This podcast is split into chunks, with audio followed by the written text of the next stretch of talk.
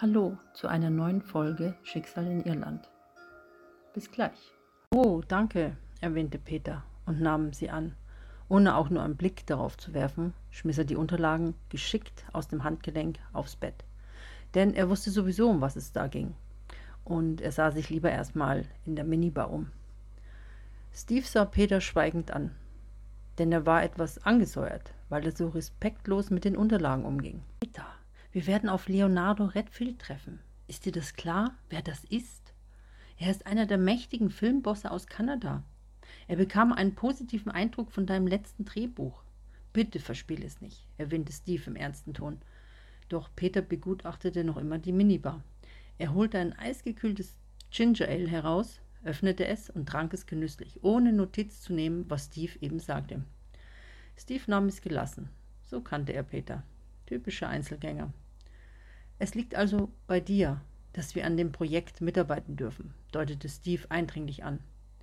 Peter war mit seinen Gedanken irgendwo anders als bei Steve und dem wichtigen Projekt. Er stand am Fenster und sah in die Dämmerung. In ein Lichtmeer wurde Dublin getaucht und wurde nun zur belebten, leuchtenden Stadt und trank nebenbei gedankenverloren die kleine Flasche Ginger Ale aus. Peter, hast du mir eigentlich zugehört? Steve bebte innerlich. Ach, ähm, Steve, was war mit dem Projekt? Ah, stimmt, die Unterlagen. Mit einem Ruck schob Peter den Vorhang vor das Fenster und ging auf das Bett zu, um sich die Unterlagen zu holen. Als er die Mappe in die Hand nahm, fielen Fotos heraus. Er musste sie etwas ungeschickt gehalten haben. Sie verteilten sich auf der Bettdecke und es zog ihn magisch zu den Fotos hin. Er blickte auf diese wunderschönen Landschaftsfotos aus der Umgebung von Irland, die ihm fast den Atem raubten. Wie ferngesteuert nahm er eines nach dem anderen in die Hand. Bei einem, auf dem ein altes Schloss zu sehen war, hielt er unbewusst inne. Das ist Silverstone Castle, eine mögliche Location für den Dreh. Es muss noch abgeklärt werden, ob dort gedreht werden darf, denn es ist einsturzgefährdet, erzählte Steve, der ihm dabei auf Zehenspitzen von hinten über die Schulter blickte. Denn Peter war mit seinen stattlichen 1,85 eine ansprechende Person. Dazu war er gut aussehend und dazu drängte er Steve mit seinem Charme ab und zu in den Hintergrund.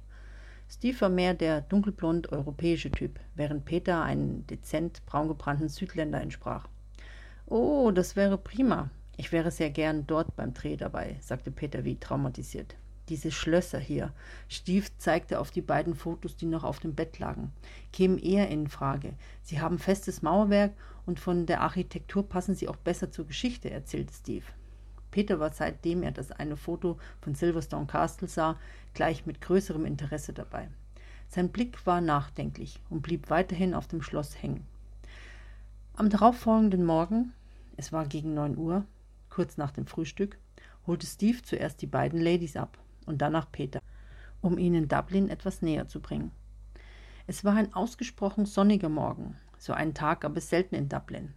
Er war wie geschaffen für eine private Stadtführung. Peter zeigte wenig Anteilnahme, langweilte sich etwas, während Steve bei den besonderen Gebäuden stehen blieb und darüber erzählte. Die einzige, die wirklich interessiert zuhörte und beeindruckt darüber war, wie Steve sich mächtig ins Zeug legte mit seinem Wissen über die Stadt, das war Kelly. Sie war nicht nur die Schwester von Peter, sondern eine gebildete junge Frau, die ihren Beruf nicht nur im Modeln sah. Nebenbei entwarf sie Designerkleider, die sich zwar noch nicht sehr gut verkauften, dennoch gefragt waren. Lynette war damit beschäftigt, Peter schöne Augen zu machen, während Peter es freudig bemerkte, sich jedoch etwas zierte. Das wiederum machte Lynette nur noch liebestoller auf ihn. Ein paar Minuten später wendete sich Peter von den dreien ab und machte sich alleine auf, um die Stadt auf seine Weise zu erkunden. Steve hatte nichts dagegen, er genoss es dagegen, der Hahn im Korb zu sein und setzte seine Führung fort. Denn heimlich hatte er ein Auge auf Lynette geworfen. Lynette war eine durchaus ansprechende und gärtenschlanke brünette Lady, der schon manche Männer hinterherpfiffen. Ihren hinterlistigen Charakter tarnte sie sehr geschickt für die Herren der Schöpfung. Männer, die ernste Absichten hegten, wurden von ihr ziemlich link hereingelegt. Darunter waren sogar intelligentere Männer, die sie bezirzen konnte, und sie sich im Nachhinein schwarz ärgerten, diese miese Masche nicht früh genug bemerkt zu haben. Aufmerksam, was die Männerwelt angeht, blieben ihr die Blicke von Steve nicht unbemerkt. Gegen heißblütiges Flirten und ausgiebige Komplimente von ihm hatte sie nichts einzuwenden. Ein paar Gassen weiter schlenderte Peter an der Halfpenny Bridge entlang. Er blieb auf der Brückenmitte stehen, fasste mit beiden Händen ans Geländer und genoss es, in die Ferne zu schweifen, um für einen Moment alles von sich zu lassen. Doch ein quietschender Autoreifen riss ihn in die Realität zurück. Er wendete seinen Blick in die Richtung des Geräusches und ganz nebenbei bemerkte er den Stand eines Porträtzeichners am Brückenende. Auf geheimnisvolle Weise wurde er plötzlich davon angezogen. Wie gelenkt marschierte er auf ihn zu. Als er davor stand, bewunderte er die Kunstwerke. Kelly und Lynette waren nach Steves Stadtführung trotz der Erschöpfung noch zum Shoppen in der Stadt geblieben. Sie sahen sich beide nach Schuhen und einem Abendkleid für die Megaparty um und machten so manche teuren Boutiquen unsicher. In der Dubliner City tummelten sich an diesem Nachmittag ebenfalls Jessica und Celine, um ihre Einkäufe für Premiere und Party zu erledigen. Während Kelly und Lynette eben in ein edles Schuhgeschäft hineinmarschierten, kamen Jessica und Celine bereits bei der fünften Boutique vorbei, die in der Nähe der Half Penny Bridge lag. Sie waren bereits seit längerer Zeit auf der Shoppingstraße unterwegs und Celine war schon ziemlich erschöpft vom ewigen Umhergehen. Jessica blieb unerwartet vor der Boutique stehen und erblickte ein wunderschönes langes Abendkleid im Schaufenster. Mit bereits drei Tüten von anderen Boutiquen konnte sie den Anblick nicht widerstehen und ging zielstrebig hinein. Celine war es eindeutig zu viel, doch sie ging mit in die Boutique.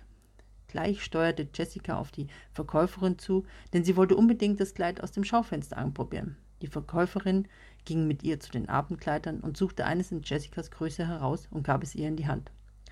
Jessica war sehr beeindruckt. Es sah noch schöner aus, denn im Licht zeigte das Kleid einen leicht glänzenden Schimmer. Das gefiel auch Celine sehr gut, nur als sie auf das Preisschild schaute, wendete sie sich geknickt ab. Meinst du, das steht mir? fragte Jessica, während sie sich das Kleid vor sich hinhielt. Ja, denke schon, war Selins kurze Antwort. Sie durchstöberte währenddessen den Stand der reduzierten Abendkleider. Was ist denn mit dir? Du siehst auf einmal so traurig aus. Es ist nichts, gar nichts, schüttelte Celine mit dem Kopf und überspielte ihre sentimentale Seite mit einem Lächeln, das in ihren Mundwinkeln kurz angedeutet wurde.